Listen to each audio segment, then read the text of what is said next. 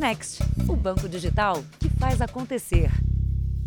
Olá, boa noite. Boa noite. Uma quadrilha especializada em assaltos a residências foi presa hoje na Grande São Paulo. Foram mais de três meses para chegar aos criminosos que, segundo as vítimas, agiam com muita violência.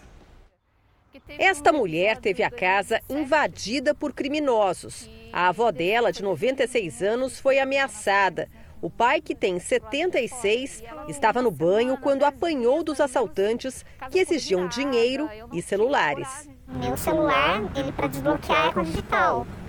Aí ele, esse um que era mais agressivo, né? Ele falou para mim: "Eu sei que tem código, não é só digital".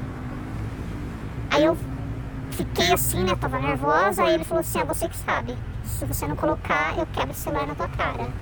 Nos últimos três meses, a quadrilha aterrorizou moradores de Mogi das Cruzes, na região metropolitana de São Paulo.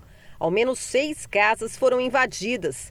Estas imagens registram a fuga de quatro criminosos, um deles armado com uma espingarda. Além de, de máscaras, eles também usavam luvas para dificultar a ação da polícia no momento da identificação. A quadrilha fez ao menos 16 vítimas na cidade, a maioria pessoas idosas. Na delegacia, todas contaram histórias parecidas. Foram amarradas, agredidas e ameaçadas de morte. Num dos assaltos, quatro pessoas foram agredidas com socos, pontapés e tapas. Dois suspeitos foram presos hoje durante uma operação policial. Com um deles foram encontradas notas falsas de dinheiro. Outros três que já estão na cadeia foram identificados ao longo de um mês de investigação. Um dos assaltantes continua foragido. Segundo dados da Secretaria de Segurança Pública de São Paulo, o número de roubos e furtos à residência subiu em 2021 comparado com o ano anterior. No estado, o aumento foi de 8% e na capital, o número é ainda mais alarmante aumento de 21%. A gente não descarta que essa quadrilha esteja envolvida em outros casos, em outros tipos de crimes e até crimes ocorridos na capital. Veja agora outras notícias do dia. Bolsonaro vistoria obras que levam água à região mais seca do país. Rússia envia navios de guerra para a costa da Ucrânia. Exame de DNA confirma a troca de bebês em hospital de Goiás. Na série especial Como a ciência explica ataques de raiva que podem terminar em violência.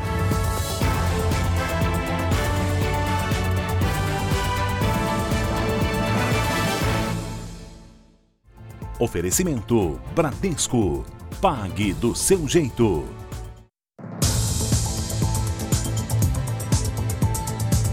A polícia investiga um grupo suspeito de fraudes virtuais com cartões de crédito. Segundo a investigação, a quadrilha fazia compras pela internet e teria causado um prejuízo de 16 milhões de reais.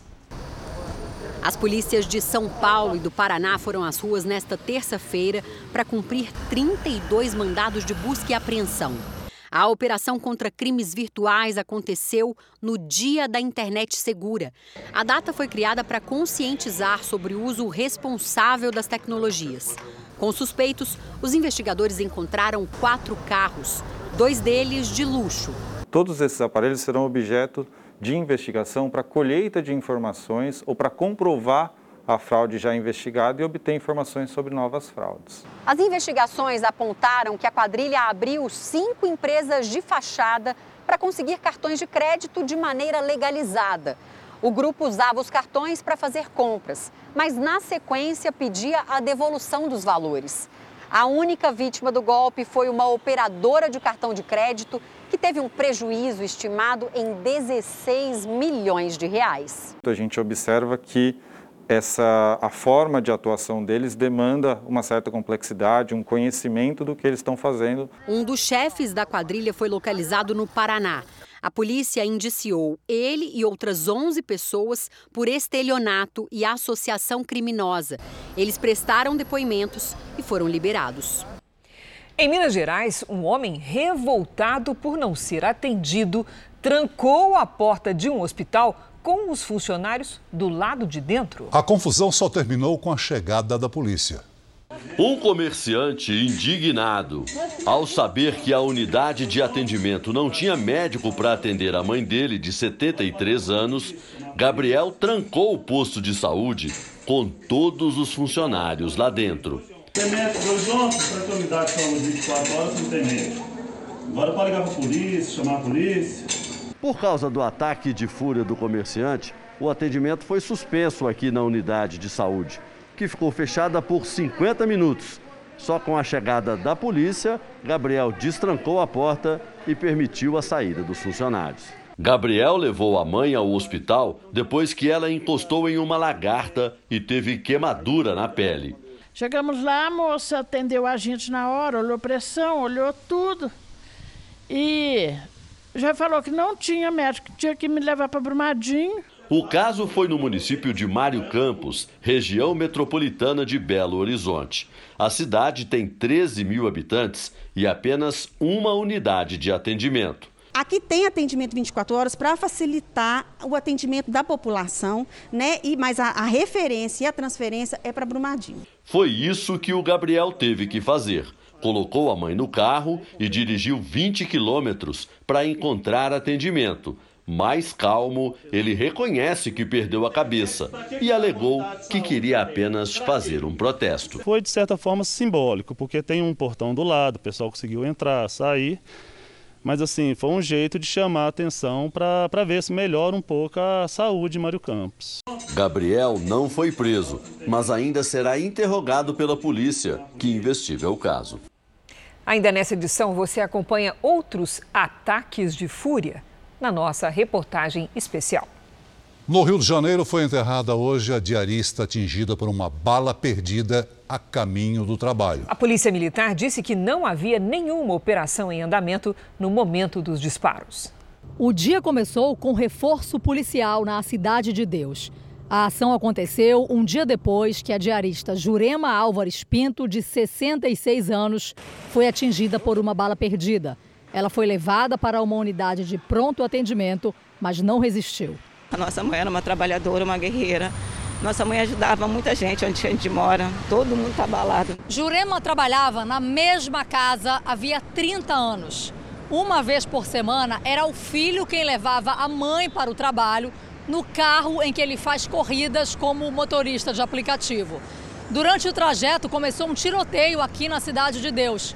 Um dos tiros atravessou para-brisas e atingiu Jurema. A delegacia de homicídios cuidou da perícia. Dentro do carro, a vassoura nova que Jurema tinha comprado para o serviço. A Polícia Militar informou que não havia operação em andamento na Cidade de Deus. Horas depois do disparo, o helicóptero da Record TV flagrou um grupo montando barricadas na comunidade.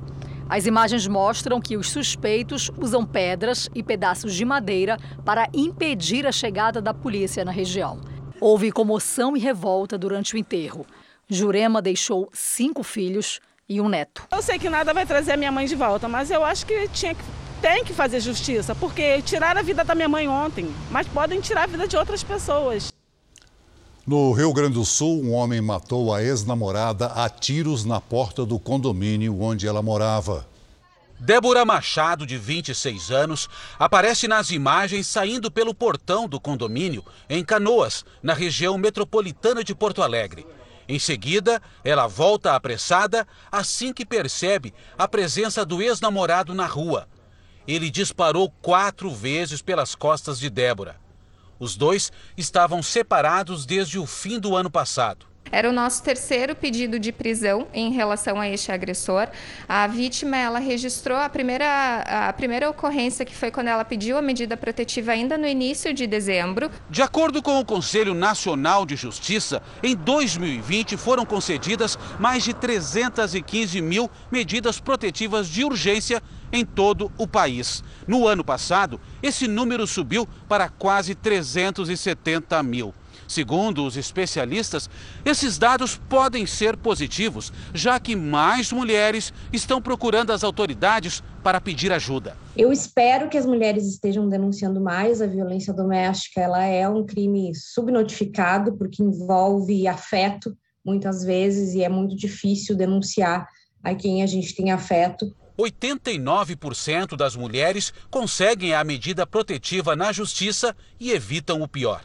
No caso de Débora, o ex-namorado que descumpriu a ordem judicial e praticou o crime segue foragido. Duas mulheres, ao menos, no Brasil, perdem a vida por dia simplesmente por existirem enquanto mulheres. Isso é gravíssimo e a gente precisa, sim, de mais mecanismos e de falar cada vez mais nisso. Você acompanhou esse assunto aqui no Jornal da Record? Pois hoje o resultado de um teste de DNA em Aparecida de Goiânia confirmou que houve uma troca de bebês em um hospital da cidade. Era o fim de uma angústia que durou 41 dias.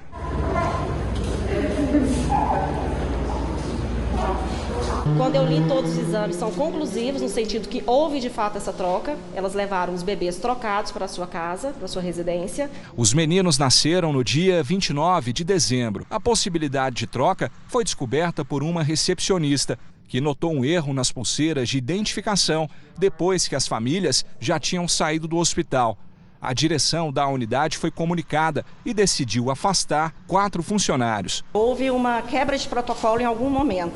A gente não conseguiu identificar é, quem foi o responsável por essa quebra de protocolo, mas a gente sabe que houve. A gente sabe que na hora da entrega desses bebês para a mãe, saindo do, do centro cirúrgico, houve essa troca. Com o resultado do exame, o juizado da Infância e Juventude poderia ter determinado a destroca dos bebês.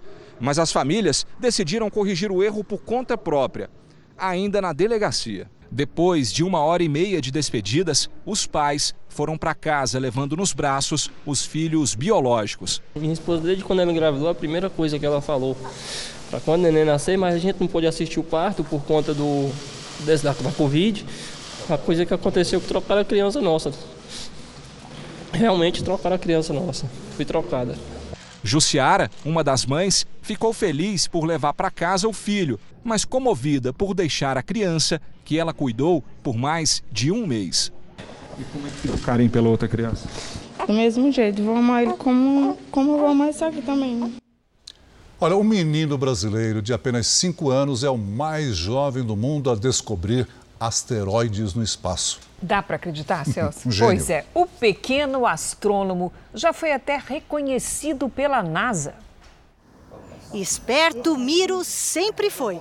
Mas um dia, até os pais ficaram de queixo caído. E quando nós fomos, a primeira vez, quando ele tinha dois anos, ao Museu Catavento, aqui em São Paulo, que tem um espaço que é do universo, na entrada ele passou e falou o nome de todos os planetas, assim, tinha dois aninhos, a gente ficou impressionado. A cachorrinha Puff até ganha atenção, mas a brincadeira preferida do menino envolve planetas e constelações.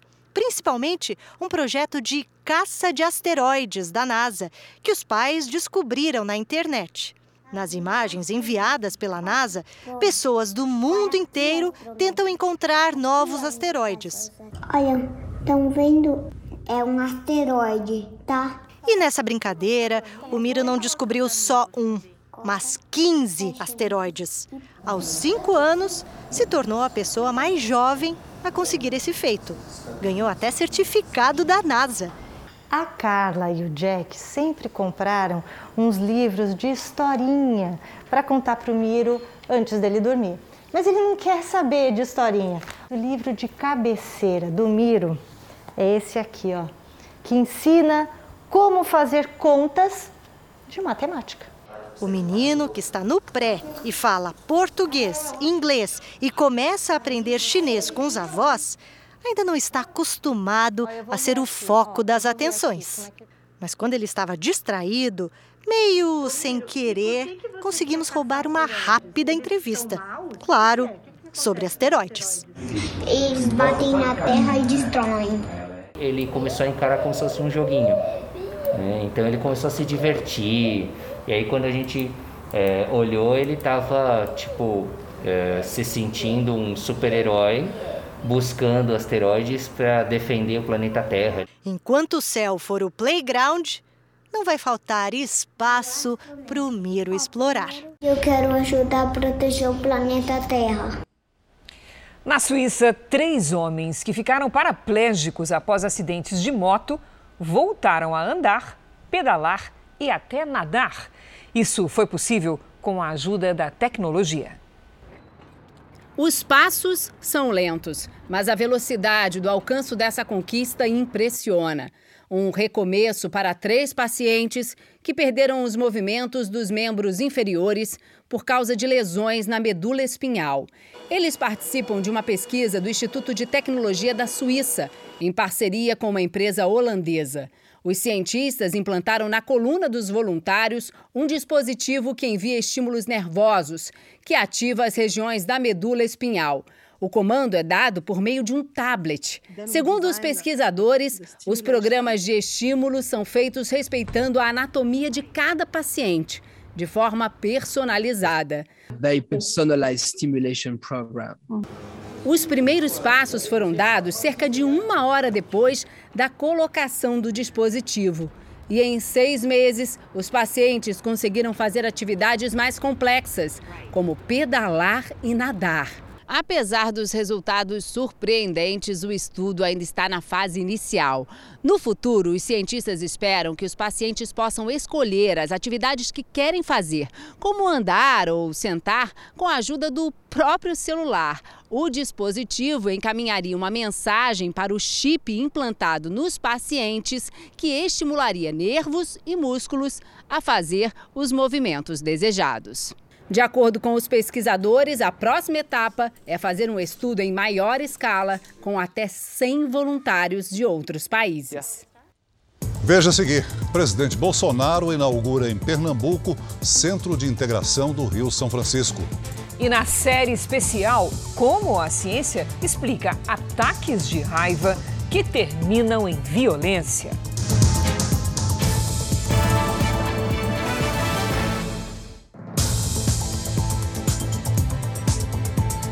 O presidente Bolsonaro inaugurou hoje, no sertão de Pernambuco, a Central Operacional de Integração do Rio São Francisco. Ele permanece no Nordeste até amanhã em visita três estados. O presidente Jair Bolsonaro chegou a Salgueiro, no sertão de Pernambuco, por volta das 10 da manhã. Acompanhado de ministros, ele visitou a estação de bombeamento número 3 da transposição do Rio São Francisco, que leva água para a parte mais elevada da obra, chamada de eixo norte-leste. Carro-pipa é emergencial e necessário, mas a verdadeira transformação está aqui, com a água saindo na torneira de cada pai e mãe de família. Até agora foram investidos 14 bilhões de reais nas obras da transposição, que leva água para mais de 2 milhões de pessoas na região mais seca do país. A comitiva do presidente da República inaugurou o núcleo operacional da transposição. Aqui será possível monitorar as águas do Rio São Francisco. Do canal em Salgueiro, no sertão de Pernambuco, a água ainda vai percorrer os estados do Ceará e Paraíba até chegar ao Rio Grande do Norte, onde 24 municípios serão beneficiados. Um dia de funcionamento de vocês equivale a 30 dias de carro-pipa pelo Nordeste. É uma obra que, mais do que economizar recursos do, dos impostos de vocês, vai efetivamente levar aquilo que está na Bíblia: água é vida. O presidente falou ainda sobre a sua ligação com os nordestinos. É uma satisfação muito grande retornar ao meu Nordeste. Sou de São Paulo, a cidade que tem mais nordestinos do Brasil. Até mesmo a minha filha é neta de um cearense. Esse é um só povo. Essa nação é única. De Pernambuco, o presidente participou do ato de liberação das águas do Rio São Francisco para o estado do Ceará, na cidade de Jati, e disse que o dinheiro desviado da Petrobras daria para fazer a transposição 50 vezes.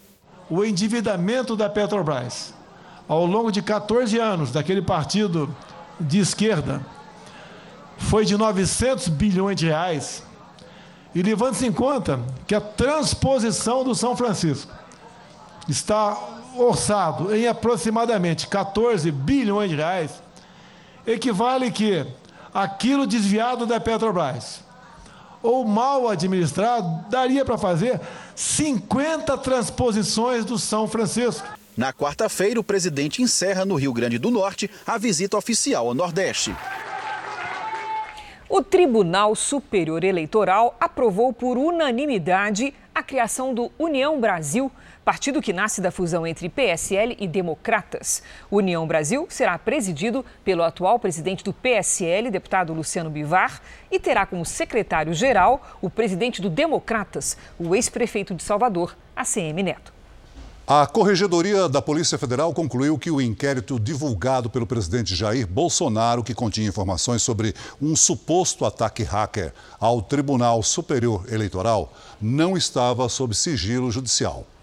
E o ministro Alexandre de Moraes, do Supremo Tribunal Federal, autorizou o compartilhamento de provas do inquérito sobre o suposto vazamento de dados do TSE pelo presidente Bolsonaro, com a investigação sobre a atuação de uma milícia digital contra a democracia e as instituições. O Comitê de Política Monetária do Banco Central projetou uma inflação de 5,4% para este ano. O índice está acima dos 5% definidos como teto. Esse estouro da meta, se confirmado, vai ocorrer pelo segundo ano seguido.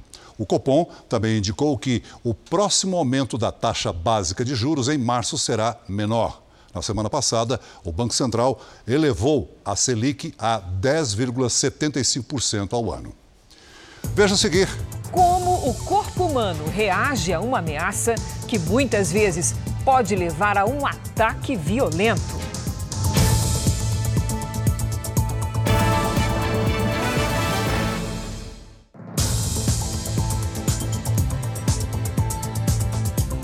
Alunos de uma escola em São Paulo ficaram feridos durante uma explosão no laboratório de química. O caso aconteceu quando a monitora fazia um experimento para as crianças.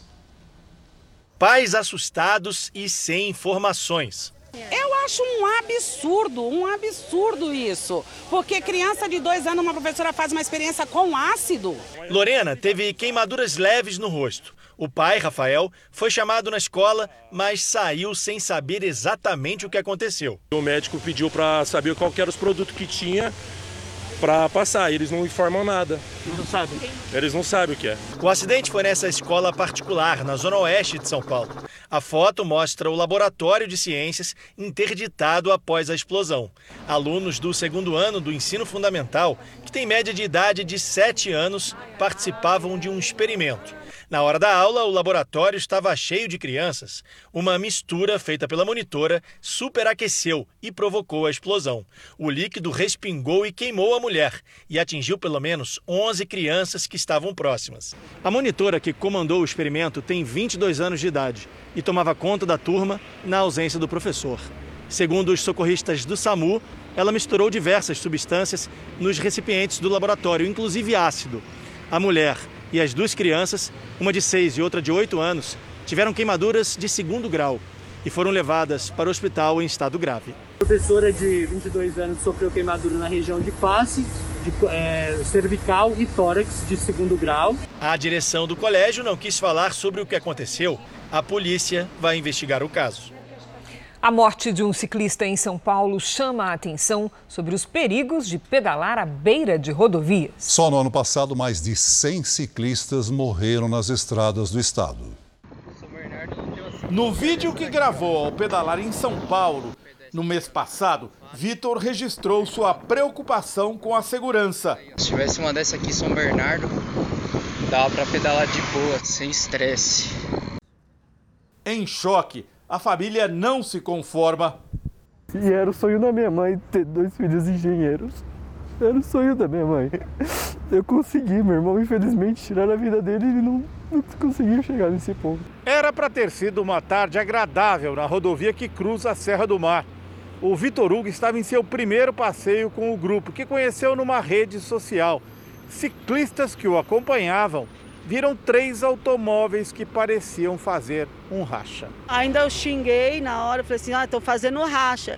E continuamos subindo. O acidente aconteceu na rodovia Índio Tibiriçá, na altura de São Bernardo do Campo, a 50 quilômetros de São Paulo. Vitor e um colega, que estavam com bicicletas mais rápidas, andavam adiante do grupo.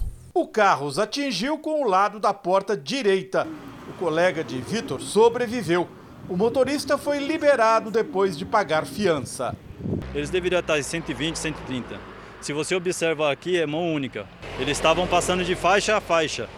Dados do governo paulista mostram que 104 ciclistas morreram em rodovias do estado de São Paulo em 2021. Vitor estava de casamento marcado com a vitória. A gente ia se casar no dia 9, no dia 10 de setembro de 2023. A imprudência de três pessoas, que eles chamavam de brincadeira, acabou com a felicidade de muita gente. Porque já antes de fazer, já sabia que estava errado e mesmo assim fez. Acha que vai parar agora? Não vai parar. Vão continuar fazendo, vai continuar tirando outras vidas. Meu filho tinha 23 anos. O tempo que eu investi em amor, em carinho, não tirou só a vida dele, tirou a vida de todo mundo.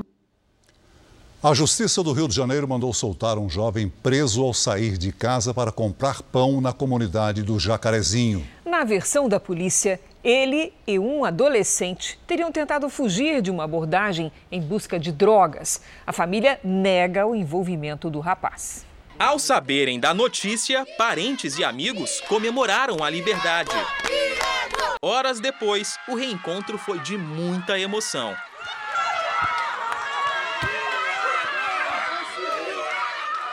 Quero só agradecer a todo mundo que me ajudou até aqui. Eu não sou bandido, não sou nada, sou morador só. A sentença não foi anulada. Iago ainda terá que cumprir medidas cautelares, como se apresentar à justiça todos os meses até o fim do processo. Iago Correia de Souza, de 21 anos, foi preso no domingo na comunidade do Jacarezinho, na zona norte do Rio. A região é ocupada pelas forças de segurança desde o início do ano. Imagens de câmeras de segurança mostram que o jovem estava numa padaria. Na saída, viu uma confusão na rua envolvendo policiais e buscou abrigo em uma farmácia. Mas acabou detido e levado para a delegacia junto com um adolescente que carregava uma bolsa com drogas. Iago não estava com nada, somente com um saco de pão e foi associado ao tráfico de drogas da comunidade do Jacarezinho. O amigo Alexandre diz que Iago participava de um churrasco pouco antes de ser preso. Faltou o pão de alho. Pedimos ele para ir na padaria comprar o pão para a gente passar a pasta no pão. Aí depois chegou a notícia que ele tinha sido preso. A polícia militar informou que a abordagem respeitou todos os protocolos e que os policiais agiram dentro das normas. Na audiência de custódia, o juiz responsável ressaltou que o jovem é réu primário e deve responder em liberdade. A justiça também levou em consideração um pedido feito pela Polícia Civil. No documento, o delegado que efetuou a prisão afirma que, depois de uma conversa informal, os agentes tiveram a impressão de que o jovem estava no lugar errado e na hora errada. O texto reforça a necessidade de uma melhor investigação para não haver risco de injustiça. Eu gostaria que ele esclarecesse melhor essa situação, que todas as comunidades têm tráfico de drogas. Então todos os lugares é local errado e hora errada. Um estudo revelou uma das consequências do fechamento das escolas durante a pandemia. O número de crianças que não sabem ler nem escrever cresceu 66% no Brasil. A legislação brasileira diz que toda criança tem o direito de ser alfabetizada até o fim do segundo ano fundamental, ou seja, deve saber ler e escrever até os sete anos de idade, fase ideal para o aprendizado. Quando nós estamos ali nos primeiros sete anos da criança, nós trabalhamos todas as bases importantes para receber essa decodificação, essa aprendizagem de leitura e escrita. É onde eles começam a associar o som, o som da fala, o som do, das coisas que eles ouvem. Mas o levantamento da ONG Todos pela Educação indica que 40% das crianças brasileiras de 6 e 7 anos ainda não foram alfabetizadas. É o pior resultado em 10 anos. Em 2019, havia 1 milhão e 400 mil crianças nessa faixa etária que não sabiam ler nem escrever. Em 2021, esse número subiu para 2 milhões e 400 mil. É um crescimento de 66% em apenas dois anos. Mesmo quem teve acesso ao ensino remoto sofreu perdas. Eles até podem entender uma decodificação de uma frase, de um livro, mas a interpretação, a troca que se tem, a significação e essa elaboração que ela faz para o dia a dia dela, só se dá em ambiente escolar. Segundo os pesquisadores, a pandemia reforçou as desigualdades do ensino no Brasil. As crianças mais pobres foram as mais prejudicadas, tiveram poucas oportunidades de continuar estudando à distância e ficaram com as escolas fechadas por um período maior de tempo. Para especialistas, preencher as lacunas de aprendizado vai exigir esforço de todos. Eu preciso primeiro identificar quem são os estudantes dentro da escola quais são os estudantes que não estão alfabetizados. A partir disso, eu preciso colocar eles em turmas menores, com materiais pedagógicos próprios, com professores especializados em, alfabetizar crianças. A solução para recuperar o tempo perdido é que os estudantes passem mais tempo na escola e mais tempo de qualidade. Um mês após o acidente em Capitólio, Minas Gerais, a polícia pediu à justiça mais tempo para concluir o inquérito. Uma rocha se desprendeu do paredão e atingiu uma lancha que levava turistas. Dez pessoas morreram.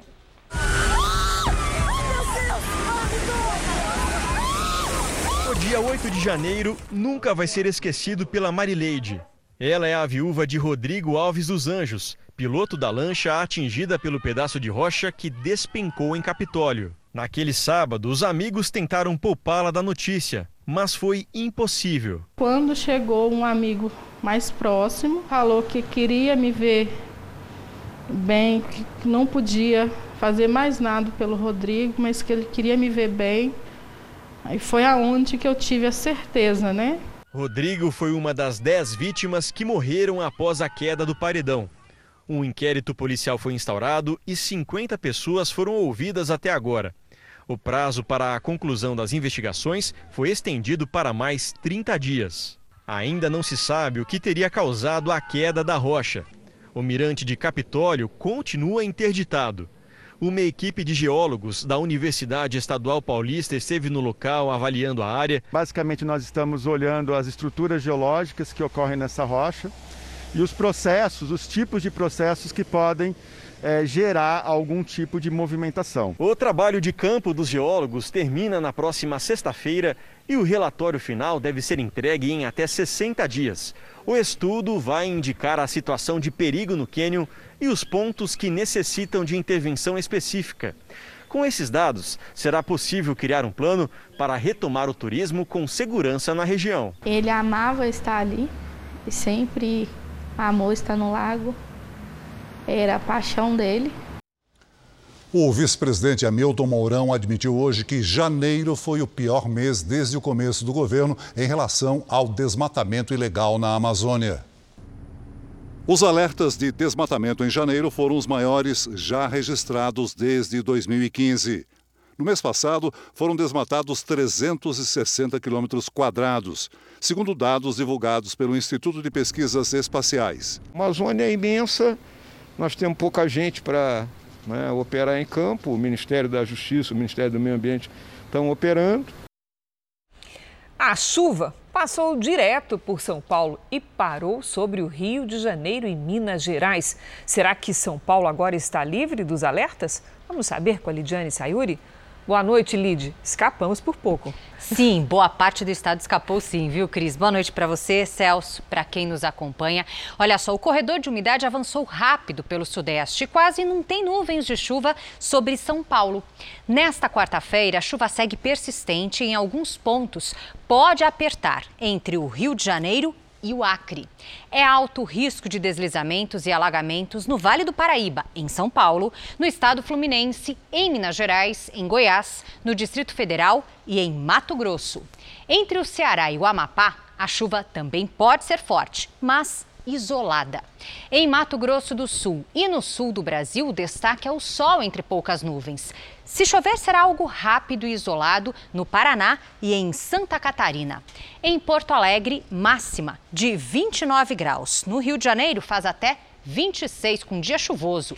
Em Cuiabá e Teresina, 32 e até 31 graus em Manaus. Em São Paulo, o sol aparece entre nuvens e pode chover à tarde. A temperatura aumenta até o fim da semana. Na quarta e na quinta, máxima de 25. Na sexta, faz até 26 e olha só, no sábado, até 27. Hora do tempo delivery. O Carlos é de Miracema do Tocantins e pede a previsão para lá, Lid. Opa, vamos para lá, Celso. Oi, Carlos. Ó, a primeira capital do estado, a cidade de Miracema do Tocantins, segue com tempo instável e abafado. O sol aparece entre uma pancada e outra. Na quarta e na quinta, máxima de 31. Na sexta, faz até 28 graus. Vamos atender o João Batista de Londrina, no Paraná. É pra já. João Batista na tela. Olha só que receita vai sair aí, hein?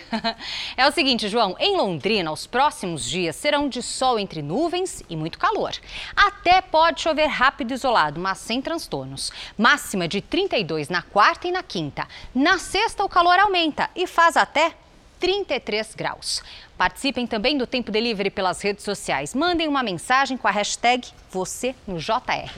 Eu volto amanhã, gente. Obrigada, Lid. Até lá, Lid. A Rússia enviou seis navios de guerra para o Mar Negro, mesmo local que foi usado para invadir a Ucrânia em 2014. Autoridades do país afirmam que são apenas exercícios militares. Em janeiro, o Ministério da Defesa russo já tinha anunciado que exercícios envolvendo todas as frotas iriam acontecer. Mas o Mar Negro carrega o histórico de uma invasão russa. A costa da Ucrânia é banhada pelo Mar Negro. Em 2014, a Rússia invadiu a Crimeia e tomou a região dos ucranianos. Os navios ainda precisam passar pela Turquia para chegar ao Mar Negro, o que deve acontecer até amanhã. Aliados da Ucrânia se movimentam para proteger as fronteiras do país. Mais soldados americanos chegaram hoje à Polônia, que tem uma extensa fronteira com a Ucrânia. Autoridades da Romênia também anunciaram que o exército americano está no país. Os 100 soldados que chegaram na Romênia fazem parte do Serviço de Inteligência norte-americano. Eles são responsáveis por organizar as tropas que devem chegar em breve na região. Os Estados Unidos anunciaram no início de fevereiro que enviariam mais de 3 mil soldados para o leste europeu. O presidente francês Emmanuel Macron nomeado líder da União Europeia, negociou por cerca de cinco horas com Putin na segunda-feira. O presidente russo chegou a afirmar que numa possível guerra nenhum dos países sairia vencedor. Hoje, Macron se encontrou com o presidente da Ucrânia. O Papa Emérito Bento XVI pediu perdão pela forma como lidou com as denúncias de pedofilia quando era arcebispo na Alemanha. Especialistas em direito internacional dizem que a manifestação do Papa não anula os processos que devem ser investigados e punidos pela Justiça. O pedido de desculpas foi lido pelo secretário de Bento XVI. O Papa emérito disse que está pronto para enfrentar o juízo final. Um relatório independente diz que o ex-líder da Igreja Católica acobertou pelo menos quatro casos de pedofilia. Na época, o religioso era arcebispo de Munique, na Alemanha, e ainda usava o nome de batismo, Josef Ratzinger. Para esse advogado, especialista em direito internacional, as desculpas não devem impedir que os casos sejam julgados pela justiça. As palavras do Papa Emérito hoje só eximem a Igreja de responsabilidade moral, uma vez que a justiça comum difere da justiça canônica, cabendo agora à justiça comum duas formas de apuração eventuais omissões da igreja para que sejam impostas indenizações por dano moral e também apuração da responsabilidade penal individual dos responsáveis por estes atos. De volta ao Brasil, a Câmara Municipal de Curitiba analisa um pedido de investigação contra um vereador do PT que liderou a invasão a uma igreja católica durante uma missa. Entidades religiosas também repudiaram o ato considerado criminoso e pedem a cassação do vereador petista. A invasão aconteceu no último sábado. A cerimônia foi interrompida pelo barulho da manifestação na porta da igreja. Indignado com o desrespeito, o padre encerrou a celebração no meio. Nós temos todo o direito né, de ter a nossa paz aqui, tranquilidade para fazer as nossas celebrações. Nenhum grupo até hoje atrapalhou a nossa missa aqui, a primeira vez. O padre ainda tentou conversar com os manifestantes. Ele fechou a porta da igreja que fica no centro histórico de Curitiba e, nesse momento, os manifestantes invadiram o prédio. Um dos líderes do protesto foi o vereador Renato Freitas, do PT de Curitiba. Sob o comando dele, os manifestantes subiram no altar e transformaram o local num palanque político. Com bandeiras de partidos de esquerda, ficaram dentro da igreja por mais de 15 minutos. O ato, considerado como vandalismo, causou indignação. Os Ministérios da Justiça e da Mulher, Família e Direitos Humanos vão acompanhar o caso. E três vereadores da Câmara aqui de Curitiba entraram com um pedido no Conselho de Ética para que Renato Freitas, do PT, seja investigado por quebra de decoro, quando um parlamentar não tem a conduta adequada. A mesa da casa tem até a semana que vem para decidir se abre ou não o processo que pode levar a cassação do vereador. Em uma nota de repúdio, a Associação Nacional de Juristas Evangélicos destaca que o grupo cometeu um crime ao desrespeitar a Constituição, que garante a liberdade religiosa, o livre exercício de cultos religiosos e a proteção aos locais de culto e suas liturgias. A associação condena também a conduta do vereador petista por desrespeito à Constituição e, por isso, encaminhou um ofício à Câmara de Curitiba pedindo uma punição ao parlamentar. A União Nacional das Igrejas e Pastores Evangélicos também encaminhou um requerimento à Câmara repudiando os atos e pedindo que o vereador do PT, Renato Freitas, tenha o mandato cassado pelo crime cometido e pelas atitudes incompatíveis com o cargo. Qualquer pessoa que invade um local de culto ou perturba um culto, ela está cometendo um crime.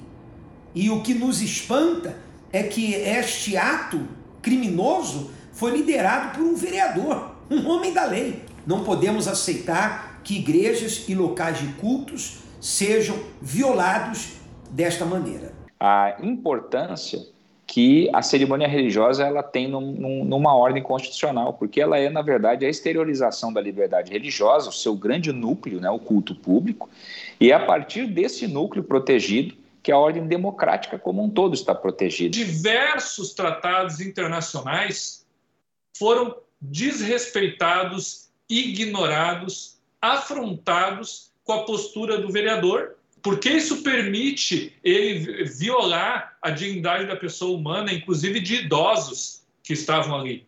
Por uma rede social, o presidente Jair Bolsonaro afirmou que a invasão representa a verdadeira face do ódio da esquerda e que os manifestantes não respeitam a fé de milhões de cristãos. O governador Ratinho Júnior também condenou a invasão. Um ato de barbaridade e ódio que não tem precedentes em nosso Estado. Não podemos admitir é que a intolerância, o ódio, a divisão de opiniões aconteça em nosso Estado. Começou hoje o pagamento do abono salarial do PIS, Programa de Integração Social. Os trabalhadores da iniciativa privada, nascidos em janeiro, são os primeiros a receber o benefício, que pode chegar a R$ 1.212. Esse é um dos destaques do portal R7. Para ler essa e outras notícias, acesse r7.com. Vamos agora ao vivo a Brasília, porque o Congresso derrubou hoje o veto do presidente Jair Bolsonaro, que previa compensação fiscal a emissoras de rádio e televisão pelo retorno da propaganda política gratuita. Outros vetos presidenciais ainda serão analisados, mas só no mês que vem. Quem tem os detalhes é o repórter Tiago Nolasco. Boa noite, Tiago. Oi, Cris. Boa noite para você, para o Celso e para todos. O projeto de lei dos senadores Wellington Fagundes e Jorginho Melo, ambos do PL, previa a volta da propaganda política e estabeleceu como compensação financeira às empresas de comunicação que seriam usados recursos do fundo partidário. No veto, o governo alegou que a medida seria uma compensação fiscal às empresas, mas os parlamentares derrubaram a decisão do governo e reestabeleceram a compensação pelos serviços prestados. A sessão foi presidida pelo deputado Marcelo Ramos. Outros 17 vetos ainda devem ser analisados por deputados e senadores em março. É o que garante o líder do governo no Congresso, o senador Eduardo Gomes.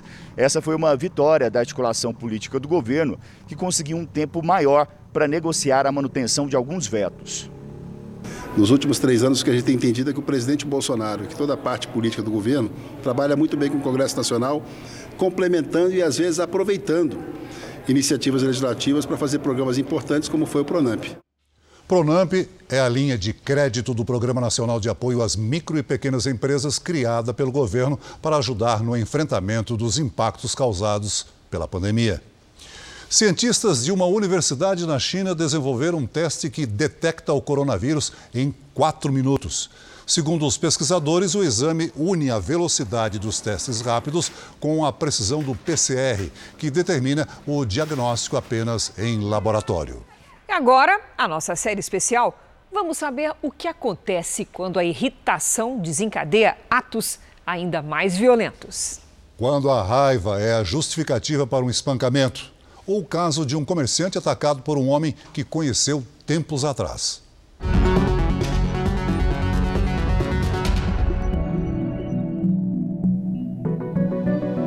Nestas ruas em Sobradinho, região administrativa de Brasília, dois homens que não se viam há muito tempo voltaram a se esbarrar. Um deles diz nem se lembrar direito do outro, até se encontrarem neste bar. Foi no final do mês de janeiro deste ano, quase nove da noite. As câmeras de segurança gravaram tudo. A vítima, Elcimar, está concentrada. Segundo ele, porque participava de uma espécie de jogo transmitido pelo circuito interno da TV. O agressor se aproxima já com uma foice na mão, dá o primeiro golpe e outro. Elcimar desaba no chão já desacordado. No momento das agressões, tinham poucas pessoas aqui no bar. O Elcimar, ele estava sentado aqui, ó, nesta cadeira. Inclusive no chão ainda tem as marcas da foice. Elas furaram aqui a cerâmica. Segundo a polícia, a intenção do acusado era matar a vítima. Depois do golpe que me deu com a foice, eu não vi mais nada. Eu só vi quando eu acordei, o, o corpo bombeiro estava lá para me levar para o hospital. Elcimar sobreviveu e tem dificuldades para falar por causa dos golpes que atingiram também a boca. Quebrou em cinco pedaços. Como se tivesse, assim, qualquer indivíduo quebrado. Ao todo, foram pelo menos 15 pontos na cabeça e no pescoço. Perguntei às pessoas o que foi e eles falaram que uma pessoa passou lá com a foice e me acertou. Na pequena cidade, muita gente se pergunta por que tanta raiva? Qual o motivo para tamanha violência? Há uns 10 anos atrás eu comprei um carro dele. E nisso eu viajei. Eu não sei se fui para pescar.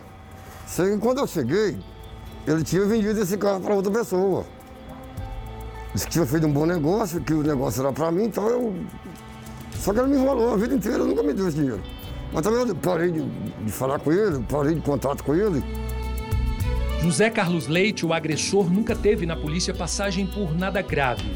Agora, como a ciência explica tamanha raiva? Algo tão desproporcional. Em algumas situações, o cérebro da pessoa recebe um estímulo que pode ser interpretado como ameaça. A ação aumenta o fluxo de sangue e a liberação de hormônios. O ritmo cardíaco cresce a serotonina, o neurotransmissor, tem papel importante para contar os impulsos, assim como o córtex pré-frontal. Se o nível do neurotransmissor não for adequado ou esta parte do cérebro não funcionar direito, o cérebro não consegue, vamos dizer, conter a raiva. Por isso que muitas vezes esses pacientes precisam tomar uma medicação para que eles tenham um maior equilíbrio, eles consigam contar até 10, né? Para alguém que já tem o transtorno do impulso e bebe, aí eu falo que é, é, é, é o fim está próximo. O fim, vamos dizer, para José Carlos Leite, veio dois dias depois. Ele foi encontrado num sítio e no carro dele a prova do crime. Ele será indiciado por tentativa de homicídio duplamente qualificado. Uma das alegações do agressor é a de que a vítima lhe devia valores em razão da transação, negociação de um veículo. Isso não ficou comprovado, o agressor não trouxe aos autos nenhuma prova em tal sentido. Ao contrário. Elcimar até hoje não entende direito o que aconteceu naquele dia. Com a prisão do agressor, pelo menos anda pelas ruas, como ele mesmo diz, menos cismado. Eu nasci de novo. Vítimas da ira dos seus agressores, alvos de ações desproporcionais que podem ter resultados ainda mais trágicos. Casos que ganham repercussão em todo o país, como o do estrangeiro africano Moise, que foi espancado e morto na noite do dia 24 de janeiro. Entre as justificativas dadas pelos suspeitos, uma chamou a atenção. Um acusado, filmado durante a ação, disse em depoimento que partiu para cima do imigrante porque sentiu raiva. Quem deu esta declaração à polícia é este homem. Alisson Fonseca disse que resolveu extravasar a raiva que estava sentindo porque a vítima estava bebendo muito e perturbando há alguns dias que é a raiva, né? A raiva está mostrando que de alguma forma eu me sinto ameaçado, amedrontado. É, por que eu estou intolerante? Porque alguma coisa não está tá impedindo o meu desejo, né? E aí eu começo a ficar com raiva e explodir com as pessoas. Moisés fazia bicos neste quiosque na Praia da Barra, no Rio, e estava no Brasil há 11 anos. Matar pessoa, quebrou costa, quebrou, é, quebrou pescoço, quebrou olho. Alisson, que também fazia bicos nos quiosques, gravou um vídeo pouco depois do crime começar a ser desvendado. Ele tentava justificar o espancamento de mais de 10 minutos. Desculpa aqui a família, os parentes, que não, eu não fui tirar a vida de ninguém. O laudo do Instituto Médico Legal mostra que Moisés Kabagambi sofreu traumatismo do tórax, com contusão pulmonar provocado por ação contundente. A raiva já é um sentimento, né, que embora a gente não fale muito, mas é um sentimento é, primário. E quando isso acontece, então vem aquela explosão, né, de impulsos que no momento ele não, realmente não consegue controlá-los. Dois dos três homens, incluindo Alisson, já têm passagem pela polícia por crimes menores. Os três agressores vão continuar presos por decisão da justiça. Eles devem responder por homicídio duplamente qualificado, crueldade e impossibilidade de defesa.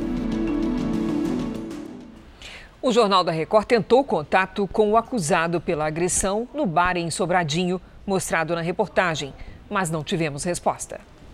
O Jornal da Record termina aqui. A edição de hoje na íntegra e também a nossa versão em podcast estão no Play Plus e em todas as nossas plataformas digitais. À meia-noite e meia tem mais Jornal da Record. Fique agora com a Bíblia. Episódio de hoje: Água em Sangue. A gente se vê amanhã. Até lá. Boa noite e até amanhã.